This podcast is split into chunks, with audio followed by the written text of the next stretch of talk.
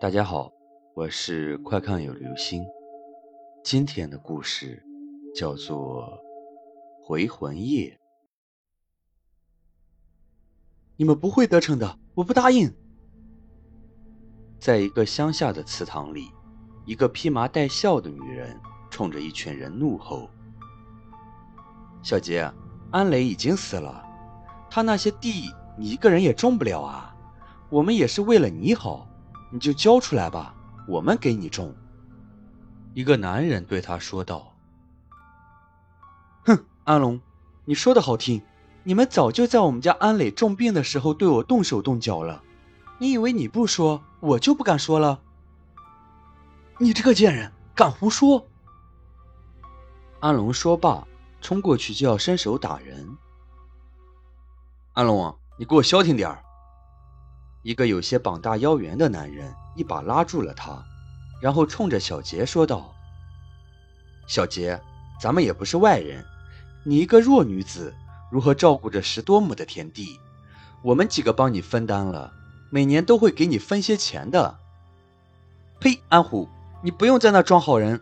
安磊死的那天，你在干什么？你以为我不知道？你在我们家翻房证存折的时候，你以为我没看见？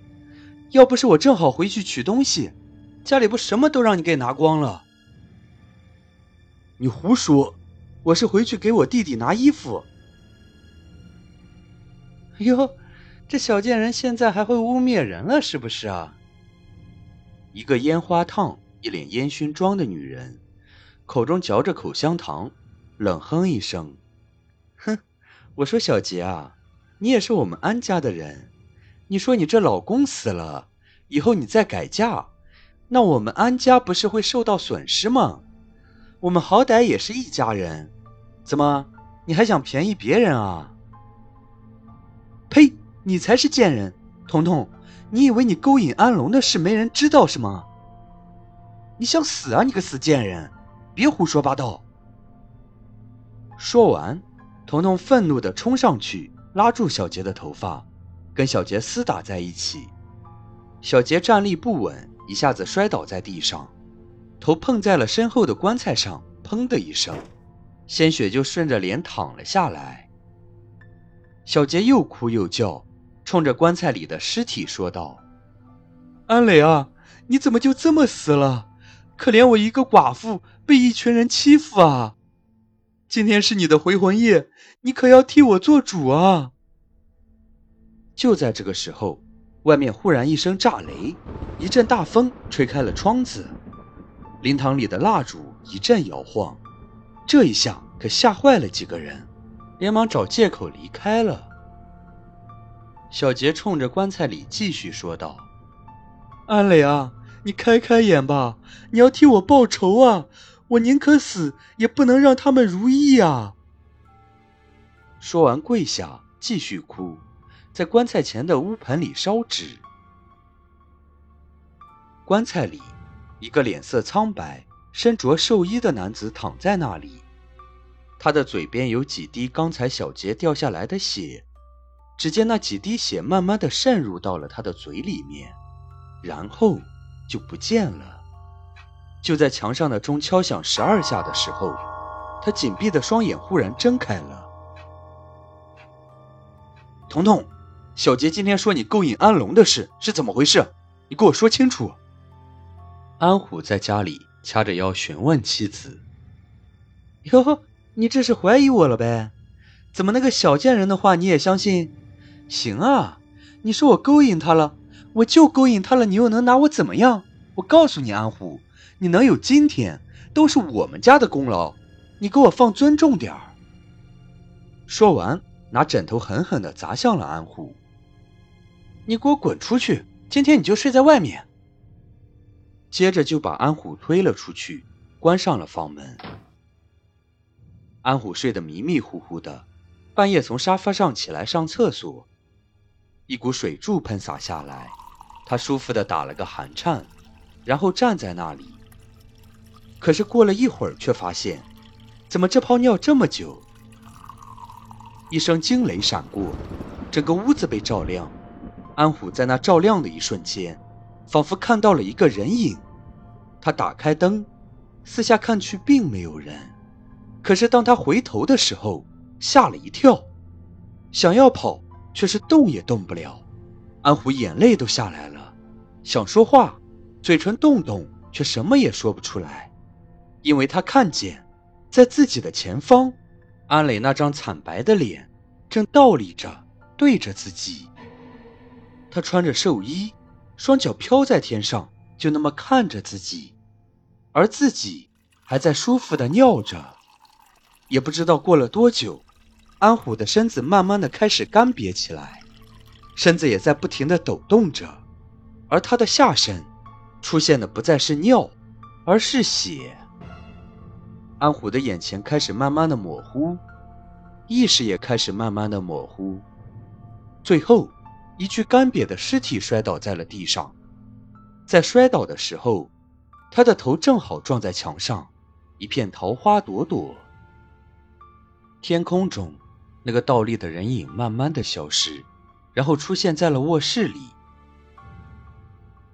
彤彤做梦了，一个很奇怪的梦，梦见自己在理发，自己一头烟花烫，被人一把一把的剪掉了，他生气的大骂。大骂那个理发师，理发师微微一笑，忽然样貌一变，变成了已经死掉的安磊。他吓得大叫救命，然后吓醒了。啊，原来是个梦，吓死我了！外面的风很大，一阵古怪的风声吹过，彤彤有些害怕。安虎，安虎，给老娘滚进来！安虎，你听见没有啊？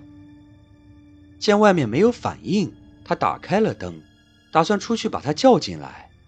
就在他走到镜子前的时候，大声的尖叫了起来，因为他在镜子里看见脸色苍白的安磊就站在他的身后。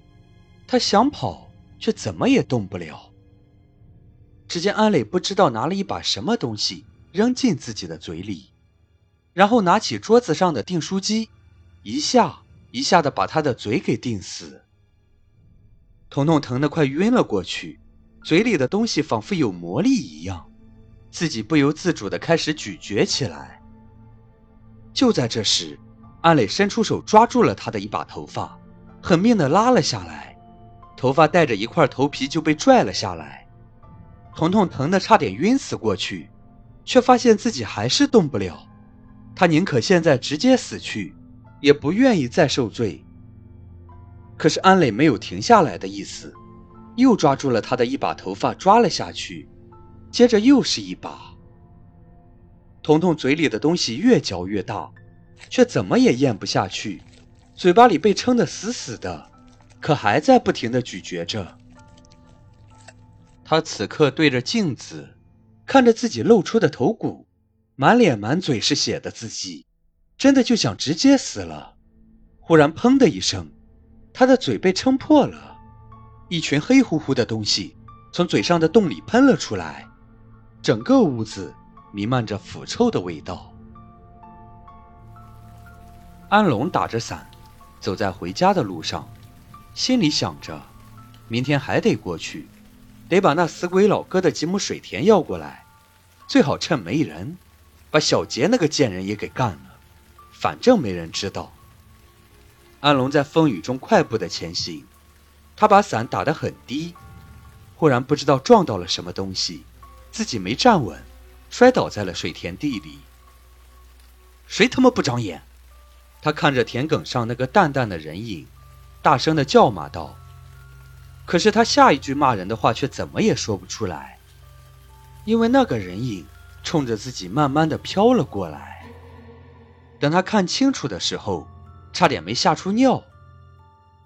这个人不是别人，正是死去一个星期，此刻正穿着寿衣的安磊。安磊忽然举起手，卡住了安龙的脖子。安龙不断的挣扎，手不停的摇摆，他的嘴被摁倒在了泥土里。此时天上还下着大雨，地上十分的泥泞，雨水稀泥从他的嘴里。和鼻子里灌了进去。第二天一早小杰睡醒了却发现在棺材中的丈夫的寿衣上有些泥泞。好了这就是今天的故事。回魂夜。